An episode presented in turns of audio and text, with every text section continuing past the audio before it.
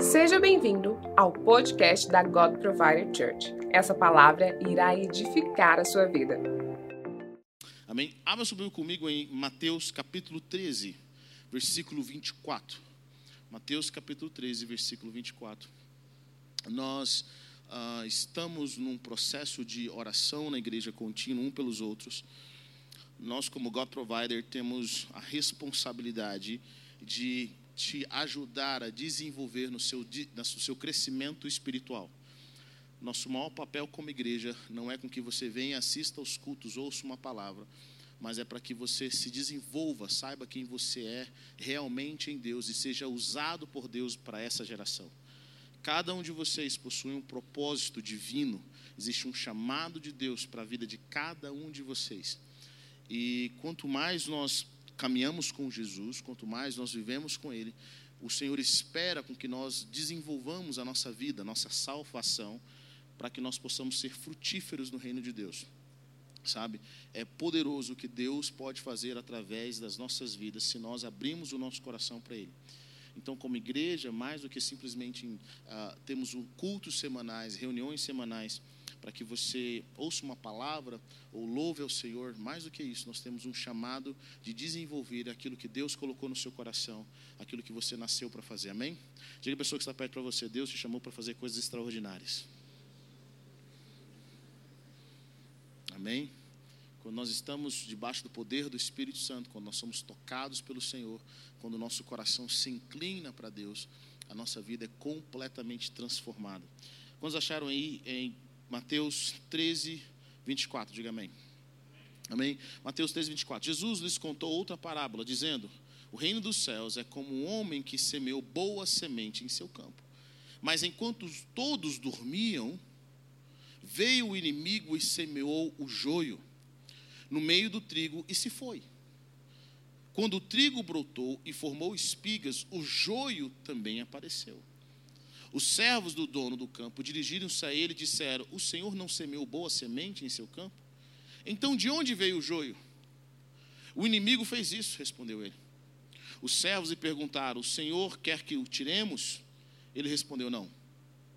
Porque ao tirar o joio, vocês poderiam arrancar com ele o trigo.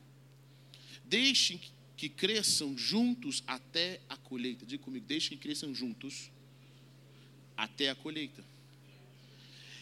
E o Senhor disse: Então direi aos encarregados da colheita: juntem primeiro o joio e amarrem-no em feixes para ser queimados. Depois juntem o trigo e guardem-no no meu celeiro. Vamos lá, versículo 36. Então ele deixou a multidão e foi para casa. Seus discípulos aproximaram-se dele e pediram: Explica-nos a parábola do joio no campo. Ele respondeu: Aquele que semeou a boa semente é o filho do homem. O campo é o mundo, e a boa semente são os filhos do reino.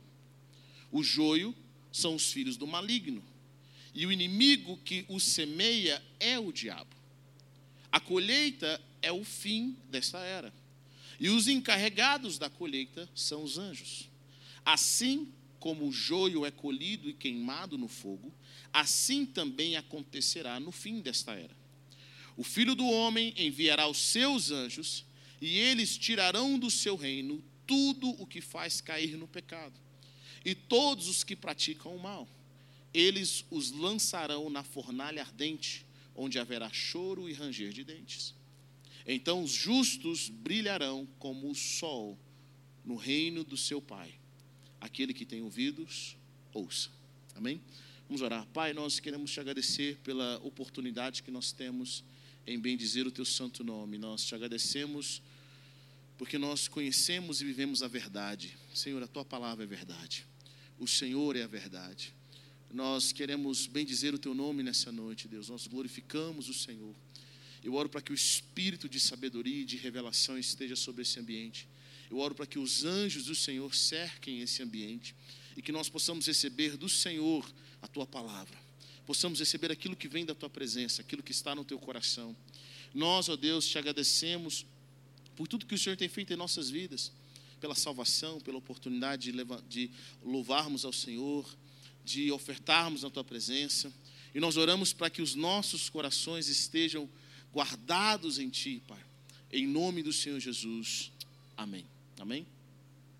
Bom, é, é importante nós entendermos alguns conceitos de Jesus, porque Jesus, ele ministrava as multidões através de parábolas. E por que, que o Senhor utilizava a parábola?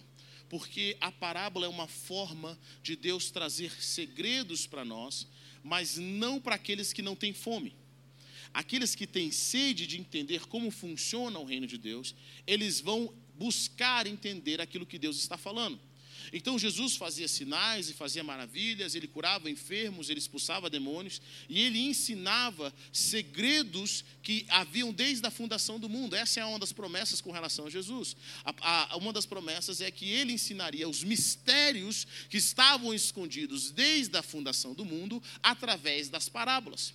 Só que a multidão não se interessava por parábolas, a multidão não queria saber de parábolas, a multidão queria ver o show.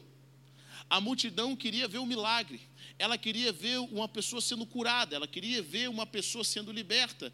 Mas os discípulos, essa é uma das grandes diferenças, diferença entre o discípulo e a multidão, é que o, a, o discípulo quer saber como funciona. O discípulo quer saber o segredo, o mecanismo por trás das coisas de Deus. Ele não quer só a cura, ele não quer só o milagre, o discípulo quer saber como Deus faz as coisas. Então, quando Jesus abre a boca em parábolas, você não vê a multidão perguntando: Senhor, me explica essa parábola. Porque eles não querem saber, eles só querem ver o milagre. Mas os discípulos querem saber como funciona. Sabe, Deus é Deus de milagre, mas Deus também é Deus de sistema. E muitas vezes nós somos derrotados porque nós não entendemos o sistema, nós, nós só queremos viver no milagre. Vocês estão comigo ou não? Quando Deus coloca o povo de Israel na terra prometida, Deus não dá apenas a terra prometida para eles, mas Deus dá um sistema para que eles prosperem nessa terra prometida. As leis e os mandamentos de Deus eram leis que faziam com que o povo prosperasse. Se eles obedecessem essas leis, eles prosperariam e seriam sábios, seriam inteligentes. Então, nada que está na palavra de Deus é de graça. Nada que está na palavra de Deus não tem um benefício para nós. Quando nós estudamos e meditamos na palavra, nós buscamos entender o que Jesus está dizendo. Quando nós ente buscamos entender aquilo que o Senhor está nos dizendo, Ele está nos trazendo princípios que vão nos levar à vitória. Ele está nos trazendo princípios que vão nos levar à prosperidade. Ele está nos trazendo princípios que vão fazer com que nós possamos conviver com a Sua presença e crescer. E é, esse é o pedido de Moisés. Moisés foi um homem que amou a Deus de forma poderosa. Ele teve encontros com o Senhor. Eu acredito que todos nós aqui, de alguma forma, gostaria de ter sido pelo menos amigo de Moisés. Viver, viver com Moisés deveria ser incrível, ver o mar se abrindo, ver as dez pragas, ver o Senhor se manifestando de forma tão poderosa, em todos os aspectos, milagres e maravilhas. Mas Moisés foi um homem muito esperto. Ele pede algo para Deus. Primeiro, ele pede para ver a glória, ele pede para ver a face de Deus. Moisés queria saber quem Deus era de fato. Mas segundo, Moisés pede para que Deus revelasse os seus caminhos. Ele queria entender o que Deus pensava, como Deus agia, como Deus criou as coisas. Não é à toa que Moisés escreve Gênesis. Porque Deus mostra para ele as suas costas, Deus mostra para ele a sua história. Deus mostra para ele coisas que ainda ele não sabia. Então o reino de Deus funciona dessa forma. Deus traz uma parábola e ele fala até hoje através de parábolas. Como que Deus fala conosco em sonhos? Através de parábolas. Como que Deus mostra através de revelações, através de parábolas. Quantas pessoas, às vezes, você está conversando com alguém, você tem uma imagem. Você vai orar por alguém, e aí você tem uma imagem, uma, um, algo em parábola que o Senhor mostra no Espírito. É a forma como Deus comunica com a gente até hoje. Desde a época de Gênesis até hoje, Deus fala com a gente dessa forma. Mas aqueles que têm fome, aqueles que têm sede, vão atrás. Eles querem saber o que significa. Pergunte a pessoa que está perto de você: você tem fome? Quantas pessoas, sabe, a fome e a sede vai sempre te colocar a um passo à frente no reino de Deus. Vocês estão comigo ou não? Então, a multidão não entendeu o que Jesus tinha dito através da parábola, mas eles não quiseram saber de qualquer forma, mas os discípulos quiseram. E nessa explicação que Jesus dá da parábola do joio e do trigo, nós encontramos algo poderoso para a nossa vida. Jesus explica que nesse nessa parábola ele é o homem que plantou a semente. Ele é o homem que trouxe, ele é o Senhor que plantou a semente. O trigo eram os filhos do reino, o campo é o mundo, mas o joio é o, é são os filhos do maligno. Tem um princípio poderoso aqui. Tem um princípio poderoso. Qual é o princípio poderoso, pastor? Bom, quando Deus está fazendo algo, o diabo também vai tentar fazer algo. Quando Deus está plantando a sua semente, o diabo também vai aproveitar uma oportunidade para plantar a sua semente. Então você precisa entender que aonde tem trigo também haverá joio. Aonde tem trigo, também haverá joio. Aonde Deus nos dá uma coisa poderosa, o inimigo também vai plantar os seus. E olha o que, a palavra de Deus diz: que durante a noite, foi quando? Foi durante a noite, que o inimigo foi lá e plantou o joio. Foi um momento. O inimigo foi lá e plantou o joio. Mas enquanto todos dormiam, veio o inimigo e semeou o joio no meio do trigo e se foi. Quando o trigo brotou e formou espigas, o joio também cresceu. Deus nos dá algo poderoso. Existe algo que Deus está fazendo. E o inimigo, no momento em que nós dormimos, o inimigo vem e semeia algo dele. E aí, quando você menos espera, você pensa, mas eu plantei coisa boa, por que está vindo essa coisa ruim? Eu plantei o trigo, por que está vindo um joio? Sabe, as pessoas ao nosso redor desesperam. Muitas vezes nós desesperamos. Eu percebo algo poderoso aqui no reino. Os servos desse Senhor, eles fizeram algo interessante. Eles falam: Senhor, o Senhor quer que a gente arranque o joio? Mas olha a sabedoria de Jesus. Não, deixa crescer junto. Deixa crescer junto. Para que vocês não corram risco de arrancar junto com o joio, o trigo. Sabe? É impressionante ver algumas pessoas recebem algo de Deus. Deus faz algo na vida delas, é um poder de Deus, é um casamento, é um relacionamento de Deus. O inimigo vem e planta joios, e quando a gente vê o fruto do joio, nós começamos a desesperar e desanimamos com aquilo que Deus colocou nas nossas mãos. Talvez você tenha orado muito, busquei de Deus algo no meu relacionamento, e aí você sabe que aquele casamento é de Deus, você sabe que esse business que você está abrindo é de Deus, você sabe que aquilo que você está fazendo vem do Senhor, tem milagres, tem sinais, Deus te colocou no lugar e aquilo é algo poderoso, mas de repente você vê frutos que não foi você que plantou e você sabe que é o maligno. O que, que nós fazemos geralmente com isso? Nós desanimamos nós desesperamos, nós abandonamos o barco. Talvez se, se esse senhor fosse imaturo, ele olharia, olharia para esse, esse campo que ele tinha plantado com tanto amor, o trigo, e agora ele viu o joio, ele tinha falado: Ah, Deus, estou desanimado. Sabe, eu plantei com tanto amor, e agora me aparece esse joio. Eu não quero mais esse campo, vou arrumar um outro campo agora, onde os meus inimigos não me alcancem. Sabe o que é isso? Imaturidade infantilidade. Pessoas infantis veem mais o problema do que a solução. No reino de Deus, para você usar aquilo que Deus está te dando, quero que você entenda isso, poderoso. Você precisa ser maduro. Você precisa aprender a enfrentar as circunstâncias.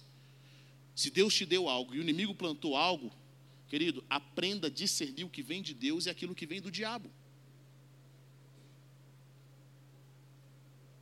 Onde você for, vai ter algo que o inimigo vai tentar plantar uma semente maligna, algo que não vem de Deus.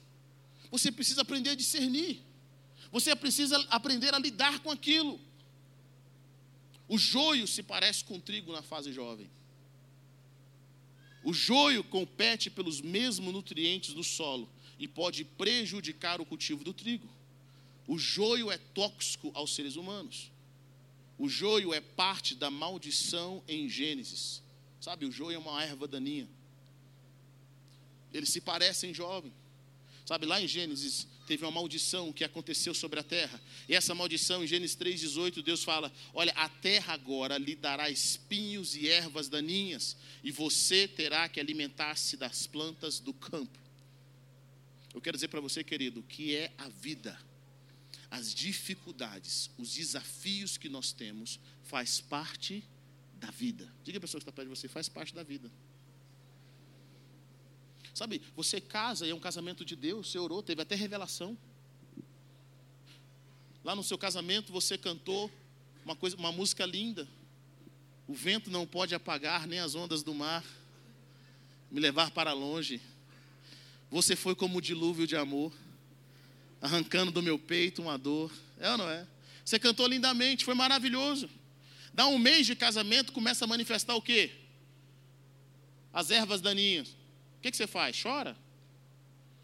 Senta e fala: Senhor, será que eu não ouvi errado? Será que era isso mesmo? O que você faz? Você quer abandonar o barco? Vai culpar o diabo? Sabe o que você tem que fazer, meu querido? Espere crescer o joio com o trigo e arranque o, trigo, arranque o joio. Arranque o joio. Aprenda a arrancar o joio. Nada que Deus nos dá vem perfeito. Existe sempre um trabalho para a gente fazer. Toda semente, tudo aquilo que nós colocamos, todo o nosso relacionamento, nós temos filhos. Cara, lidar com filhos é uma benção. E às vezes você não percebe, mas o inimigo plantou. E qual que é o poder da semente? A semente, ela é oculta aos nossos olhos. O joio você só percebe quando ele está crescendo. O inimigo plantou e foi embora. O inimigo plantou essa semente e foi embora. Eu fico imaginando o inimigo pensando: nossa, vou atrapalhar os planos de Jesus. Jesus vai desanimar com o trigo, ele vai desanimar com a colheita. Eu vou atrapalhar os planos de Jesus. Só que para Deus, querido, Deus sempre tem um plano. Deus não olha para as dificuldades e treme. Deus não olha para as dificuldades e desanima, fala, ah, rapaz, pensando bem, sabe, é muito difícil. Deus não olha. Sabe, eu acho incrível o que Deus gosta de fazer. Preste atenção nisso. Jesus morre na cruz do Calvário, ressuscita. Agora ele salva o homem, ele envia o seu espírito. E antes dele ir embora, ele faz uma oração que para mim é uma oração que não faz sentido. Não fazia. A oração de Jesus é: Pai, eu peço que não os tire do mundo, mas os livre do mal. Ué, bom, essa oração, no meu ponto de vista, não é uma oração boa. Por que, que não é uma oração boa? Eu queria ir para o céu. Agora que eu estou salvo, bonito, cheio de Deus, cheio do Espírito Santo, o que, que eu queria ir? Embora. Querido, se não fosse essa oração de Jesus, com certeza eu já tinha sido arrebatado. Enoque ia ser uma criança perto de mim. Elias ia chorar emocionado. Eu ia entrar no meu quarto e caminhar com Deus com tanta força. Falei, Senhor, me tira daqui. Mas Jesus fez uma oração que bloqueou a gente no céu. Deus não vai levar nenhum Enoque e nenhum Elias. Está proibido. Eu pergunto, por que Jesus faz essa oração? Ele faz essa oração porque, primeiro, ele sabia o que ele tinha colocado dentro de nós. A nossa fé vence o mundo. A nossa fé vence o diabo. Ele sabia o que ele tinha colocado dentro de nós. Número um. Segundo, Jesus, ele está humilhando o diabo.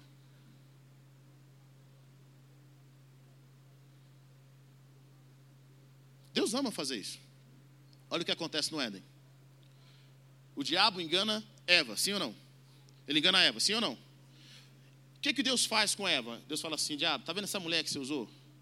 Essa mulher que foi uma porta, ela mesma, eu vou trazer um descendente dela que vai pisar na sua cabeça. Quando Jesus te restaura, quando Deus salva da sua vida, Ele usa você como um troféu para o diabo olhar para você e falar assim: está vendo, diabo? Você fez tanta coisa na vida dele, eu entrei, transformei. E a, as áreas de dores na vida dessa pessoa agora são áreas que elas são usadas para curar outras pessoas. E, sabe, o, o diabo olha para você e fica humilhado. Deus coloca a gente ser, como ser humano, porque Ele sabe o que Ele colocou em nós. Deus não tem, não foge de problema. O nosso Deus nunca perdeu uma batalha, querido. Ele não foge de problema, ele não tem medo das dificuldades. Sabe, quando Jesus olha o joio e o trigo, ele não fala: Ah, meu Deus, está amarrado em nome de Jesus, vou colocar mais anjos da próxima vez, vou guardar a noite. Ele fala assim: Deixa, deixa. Eu já tenho uma estratégia para isso. O joio é tudo aquilo que Deus não plantou. Todas as pessoas, todos os sistemas, todos os pensamentos. Quero que você entenda algo. O inimigo nunca quer que você viva o que Deus tem para você. Eu nunca esqueço que o líder falou para mim quando eu era adolescente. Ele falou assim: Olha, imagine que tem uma linha. Deus quer que você esteja nessa linha. O diabo vai lutar para que você ou esteja antes dessa linha, ou que você esteja depois dessa linha. Nunca em cima da linha. Vocês estão comigo ou não? O inimigo vai trabalhar para isso. Essa é a função dele. Essa é a função gerar na nossa vida confusão, ele vai colocar joio para tumultuar aquilo que Deus colocou em nós. A plantação dos céus. Mas sabe o que nós precisamos? De algo chamado de discernimento. O discernimento vai te ajudar a identificar o que é joio e o que é trigo. Quantas pessoas receberam algo divino mas elas também não conseguem discernir o joio que foi plantado na mente e no coração delas, nos relacionamentos. Aquilo não vai te levar a lugar algum, aquilo não vai frutificar. Preste atenção nisso. Pedro, o homem que caminhou com o Senhor, teve uma revelação. Jesus estava com seus discípulos. Jesus pergunta: O que, que as pessoas dizem que eu sou? Aí uns falam: Você é Elias. Outros dizem que você é João Batista que ressuscitou dos mortos, outros dizem que você é isso, é aquilo. Aí Jesus pergunta para eles: e o que vocês? O que vocês dizem que eu sou? Pedro responde: Tu és o Messias, tu és o Filho de Deus. Ele reconhece a grandeza de Jesus. Jesus olha para Pedro e fala assim: Pedro, não foi carne nem sangue que te revelou, foi meu Pai Celestial que te traz essa revelação. Olha que poderoso. O que, que tinha sido plantado em Pedro? Um trigo uma semente dos céus. Aí Jesus começa a contar o que aconteceria com ele, mas é necessário que o filho do homem sofra. É necessário que o filho do homem vá para a cruz. Bom, cinco segundos depois de uma revelação, o mesmo Pedro que teve uma revelação dos céus, agora tem um joio plantado na sua mente. Ele começa a repreender Jesus, diz a palavra. Ele começa a repreender Jesus, dizendo: Senhor, tem dó de si mesmo. Sabe o que Jesus identifica na vida dele? Jesus identifica o joio plantado pelo inimigo. Ele fala para trás, Satanás. Você não conhece das coisas de Deus. Ou seja, nas nossas vidas é possível ter a manifestação do reino e a manifestação de sementes malignas ao mesmo tempo. É por isso que a leitura da palavra, a oração, o discernimento e a humildade é extremamente importante para que nós possamos arrancar toda semente que o nosso Pai Celestial não plantou nas nossas vidas. Todos nós temos áreas que precisam ser transformadas, forma de pensar, sentimentos que não foram Deus que plantou, sementes malignas que não foram o Senhor que colocou no nosso coração. Todos nós precisamos disso. Você tem um conceito sobre relacionamento.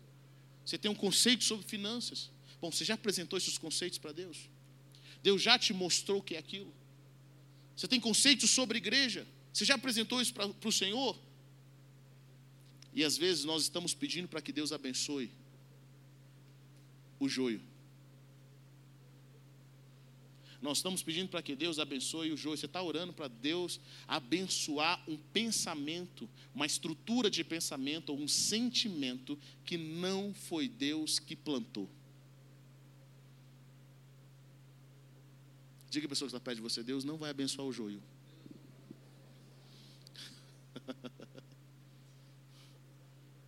Deus não vai abençoar.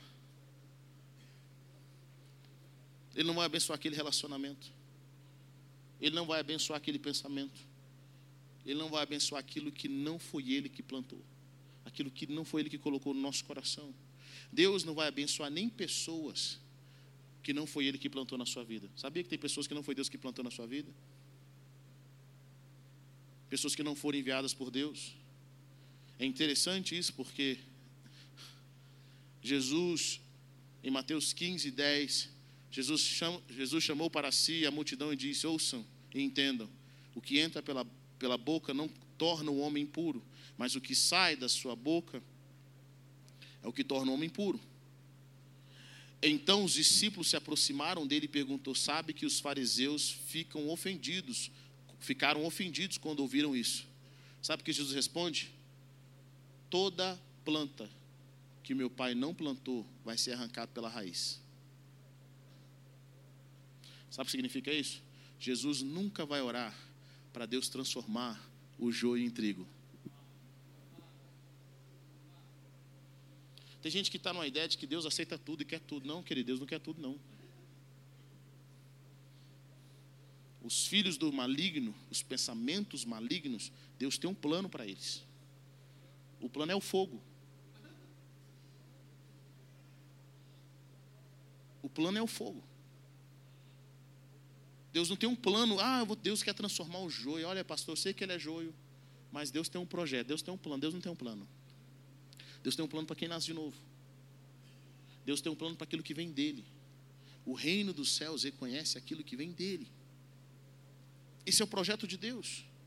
Toda árvore que Deus não plantou, todo pensamento que Deus não plantou, todo sentimento, toda corrente de pensamento que não vem dos céus precisa ser arrancada. Eu quero dizer algo para você, querido. São esses pensamentos, são esses sentimentos que não vêm de Deus, que estão te impedindo de viver uma vida de plenitude, uma vida em abundância. São esses pensamentos que estão nos impedindo de viver aquilo que o Senhor planejou para nós, do projeto divino dos céus. Por quê? Porque o joio compete pelos nutrientes do trigo. Sabe por que tem áreas da nossa vida que não fluem como deveriam? Porque nós temos joios plantados no nosso coração. Nós temos joio plantado na nossa mente. Nós queremos um relacionamento daquele jeito. Nós queremos que os nossos filhos sejam desse jeito. E a gente ora para que a nossa vontade prevaleça, mal sabendo que aquilo que está no nosso coração não foi Deus que plantou. Não sabendo que foi o Senhor que colocou nas nossas vidas. Vocês estão comigo ou não? O joio é tóxico para os seres humanos. O joio arranca energia, é tóxico e não vai trazer nada nutritivo para a sua vida. Nada de benefício, nada de bênção. Sabe, muita coisa na nossa vida seria transformada se nós começássemos a olhar os frutos daquilo que nós estamos fazendo. Existe algo no reino de Deus que é poderoso, querido. E esse algo é tempo. Deus não gasta energia com aquilo que não traz retorno. Você vai ver isso claramente na palavra. Tudo que Deus confia a nós, todo o conhecimento, toda oportunidade, toda palavra que nós recebemos, o Senhor sempre vai querer com que nós tragamos fruto. Existe um fruto para isso, existe uma recompensa, existe algo que nós devemos trazer diante de Deus. Nós temos um chamado. E a palavra de Deus é bem clara: tudo aquilo que não produz fruto Sabe quantas vezes eu estou orando por algo? Eu sinto que aquilo não está gerando fruto. Eu oro, Senhor, aquilo foi o Senhor que plantou. E aí o Senhor vem com arrependimento. O arrependimento, que ele é extremamente importante para a vida do cristão. O arrependimento é uma mudança de mentalidade, é uma mudança de pensamento. Quando você acha que algo está certo, Deus fala com você e a sua mentalidade muda. Você fala assim: não, talvez esse sentimento está errado. Deixa eu entender. Quantos casamentos estão sendo destruídos, apesar de terem sido de Deus, mas o inimigo bagunçou a sua mente, ele tumultuou com tantas opiniões, com tantos pensamentos, que aquilo está destruindo a sua casa, está destruindo as suas finanças, destrói o seu relacionamento com os seus filhos. É importante nós termos o discernimento dos céus, a sabedoria de Jesus fez com que o trigo não fosse arrancado com o joio. A palavra também nos ensina que quando os dois crescem, à medida. O que, que vai diferenciar o joio do trigo? O tempo, diga comigo, o tempo. Existem coisas na nossa vida que você não pode discernir naquele momento. Aprenda isso. Tem coisas na sua vida que não tem discernimento naquele momento. E tem coisas que foram plantadas na nossa vida que elas só vão brotar em condições corretas. Vou dizer de novo. Existem sementes no nosso coração que elas não se manifestam de imediato, mas elas estão lá. E elas só vão brotar, só vão aparecer em condições corretas, em uma temperatura ambiente, em algo que vai ativar aquela semente. As pessoas falam, pastor, eu, eu nunca vou ser rebelde. Bom, depende. Pastor, eu, fulano pecou desse jeito, eu nunca pecaria, ô oh, meu irmão. que isso? E eu gosto dessas pessoas que julgam, sabe? Eu gosto mesmo. Eu acho interessante observar elas assim, meses depois. Já viu que quem fala muito esquece? É o famoso que fala assim: nunca vou criar o meu filho desse jeito. Televisão para minhas crianças? Jamais. Ah, meu amigo. Sabe, existem sementes que estão no seu coração. Por isso que você tem que tomar cuidado. Por que você tem que tomar cuidado? Porque às vezes aquilo que você está julgando já está plantado no seu coração e você não sabe. Aquilo que você está acusando já está plantado no seu coração. Só precisa de uma gota de chuva para que aquilo brote. E aí você vai conhecer algo em você que você ainda não conhecia. É por isso que a palavra de Deus fala algo poderoso. Quando você, quando alguém entre vocês for pego em pecado, olha o que a Bíblia diz: os que são espirituais é que devem ir lá e corrigir. Por quê? Porque o espiritual é humilde. O espiritual tem compaixão. O espiritual pensa para abrir a boca. O espiritual quer restaurar. O carnal quer acusar. O carnal quer apontar o dedo. Ele fala sem pensar. E nesse falar sem pensar, você traz juízo sobre si mesmo. Quantas sementes estão no nosso coração? É, então o que, eu faço com as sementes que estão no meu coração? Bom, quando brotar essas coisas que estão no seu coração, você precisa ser humilde o suficiente para reconhecer, primeiramente. Reconheça a tentação. Reconheça que foi plantado. Você não sabe onde, você não sabe como, você não sabe de que forma, mas reconheça. Senhor, eu estou reconhecendo. Sabe, Jesus não finge que o joio não existe. Ele reconhece o joio. Ele tem uma estratégia. Seja humilde. Áreas da nossa vida que precisam ser trabalhadas. Algumas coisas ou algumas pessoas você não consegue discernir de imediato. Algumas coisas você já conhece.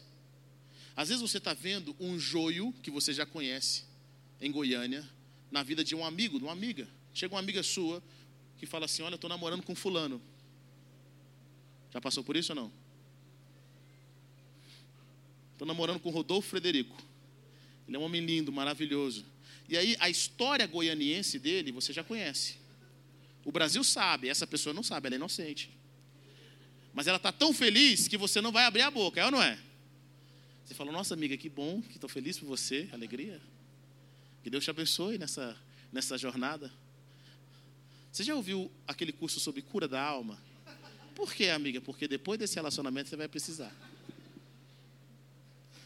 Libertação também vai ser uma coisa forte que vai precisar na sua vida. Sabe? Às vezes você não conversa com as pessoas, você está vendo certas áreas, mas como você ainda não tem voz, você só ora.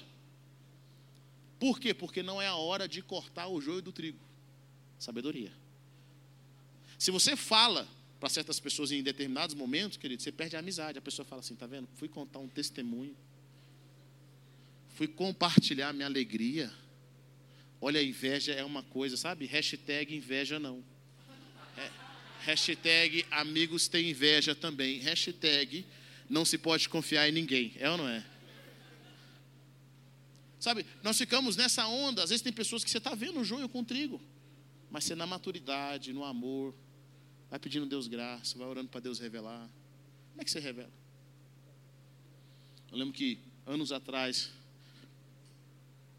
meus pais estavam orando com uma pessoa e Deus tinha mostrado para eles assim: olha, Deus me mostra que a sua cunhada, é, ela está, ela tem muita inveja de você e ela está fazendo obras de bruxaria contra a sua vida.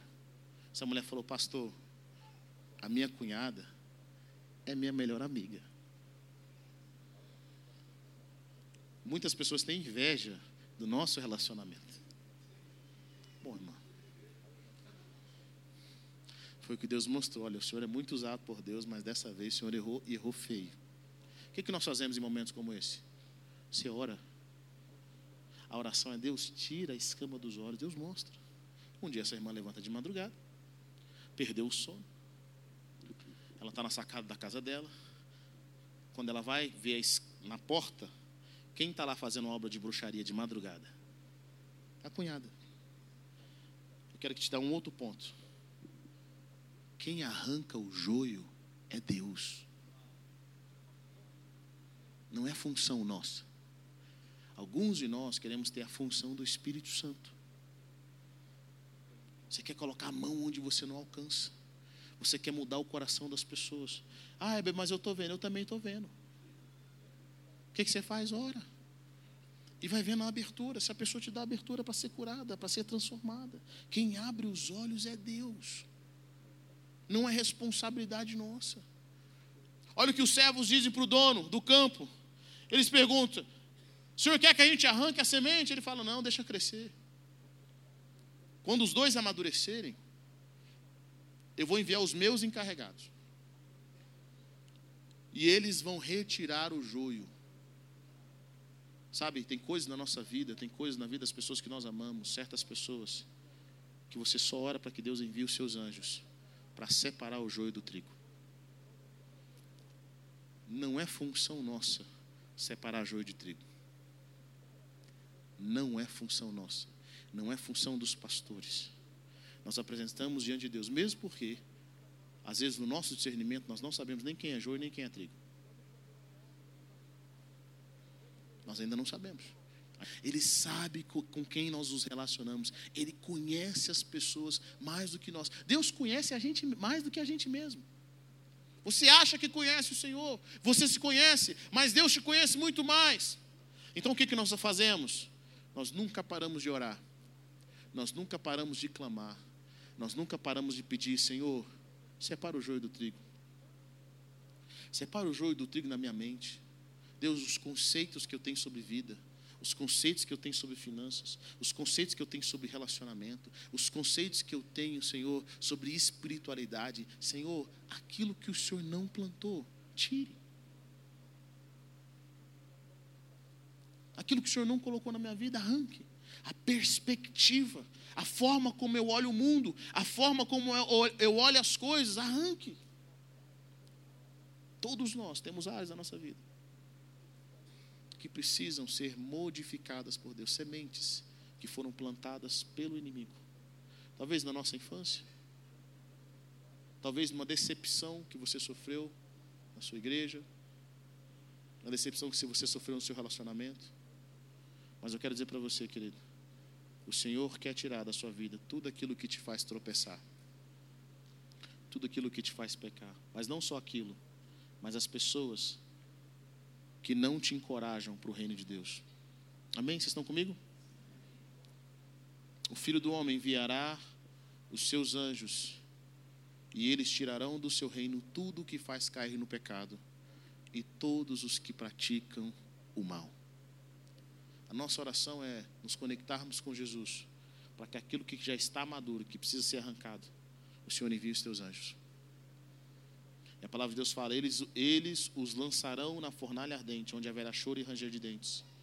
E então os justos brilharão como o sol no reino de seu Pai. Quando os conceitos malignos que nos levam à derrota saem das nossas vidas, quando os sentimentos malignos que não foram plantados por Deus saem da nossa vida, aquilo que Deus nos deu vai brilhar como o sol. Aquilo que o Senhor plantou vai brilhar como o sol. Quais são as áreas da sua vida? Quais são os relacionamentos que você está vivendo que ainda não tem plenitude de Deus? Que ainda não tem vida, que não frutifica, que não cresçam. Éber, mas eu sou uma pessoa boa, querido. Eu já percebi algo. São as pessoas que se acham boas que mais pagam o preço. O que não falta ao meu redor são pessoas boas. Ser bom sem entendimento não vai te levar a um lugar muito longe. Ser bom sem conhecimento não vai te levar a um lugar muito longe. A palavra de Deus nos fala: com tudo que você tem, adquire sabedoria. Busque conhecimento. Não é Deus que vai te dar conhecimento, é você que busca.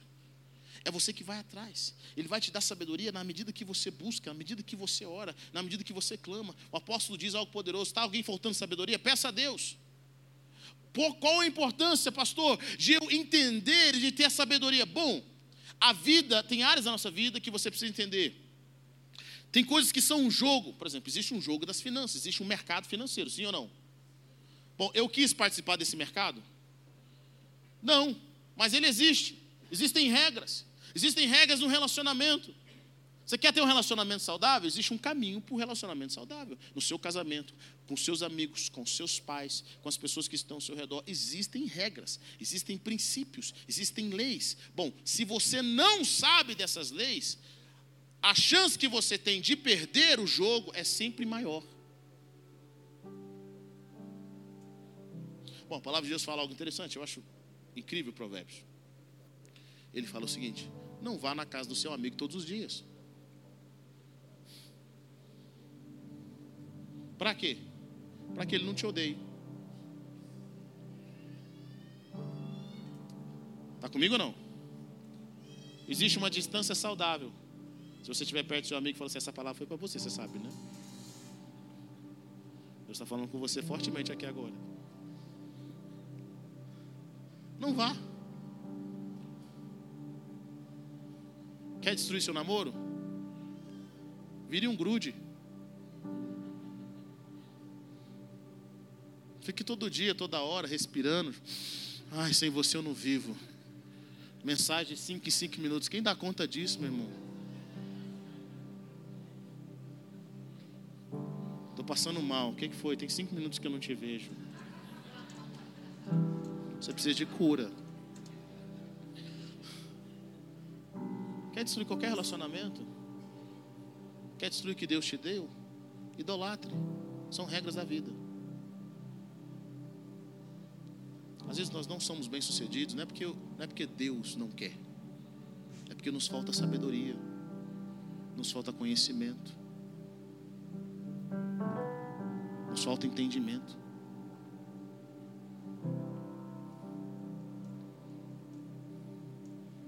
Sabe, eu tenho filhos e, e essas, essas filhas são sempre uma alegria para mim, mas elas são um desafio.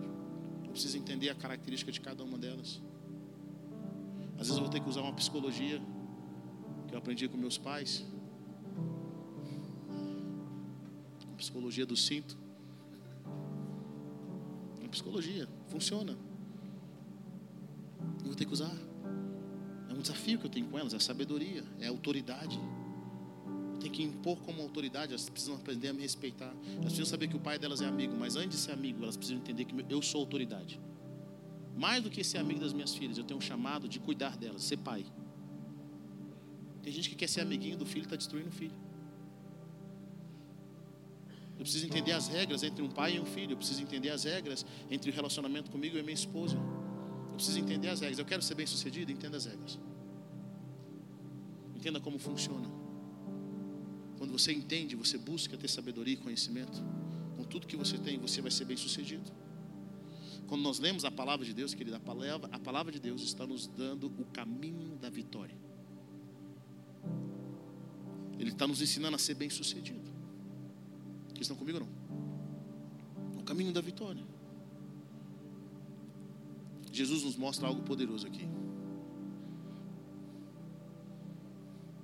Ele nos mostra que nós não devemos desesperar quando aquilo que nós não plantamos aparecer. Nós não devemos esperar, sabe? Às vezes você, pai, plantou coisas boas no seu filho e de repente apareceu ervas daninhas lá. Sabe bater no menino? Às vezes você plantou boas, coisas boas no seu relacionamento com o seu cônjuge e de repente apareceu ervas daninhas lá. O que, que você faz?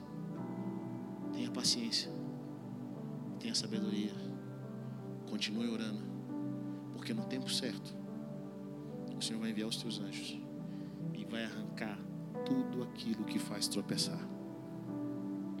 Você precisa de paciência. Você precisa de sabedoria. Nem tudo nós arrancamos na força. E nem tudo nós arrancamos na passividade. Nós precisamos nos movimentar com os céus. Sabe, nessa noite eu quero orar com você. Eu quero orar para que o Senhor venha arrancar do seu coração e da sua mente tudo aquilo que Ele não plantou. Mas não só tudo aquilo que Ele não plantou, mas as pessoas que Ele não plantou para esse momento. Talvez você sofreu uma decepção. Talvez você tenha vivido áreas na sua vida que tem te feito mal. Ou coisas que foram plantadas na sua infância, anos atrás, que estão brotando agora. Eu quero orar para que o Senhor envie os teus anjos, que Ele envie o seu espírito para te convencer de tudo aquilo que não é bênção. Seu relacionamento, seu relacionamento com Deus, na sua área financeira, no seu espírito, na forma como você enxerga as coisas. Eu creio que Deus quer fazer algo poderoso através da sua vida. Sabe por quê? Porque em Cristo nós somos mais que vencedores. Em Cristo nós somos mais que vencedores. E o nosso Deus nos veio para trazer vida e vida em abundância. Obrigado por ter ouvido até o final. Acesse o nosso canal e tenha acesso a mais ministrações.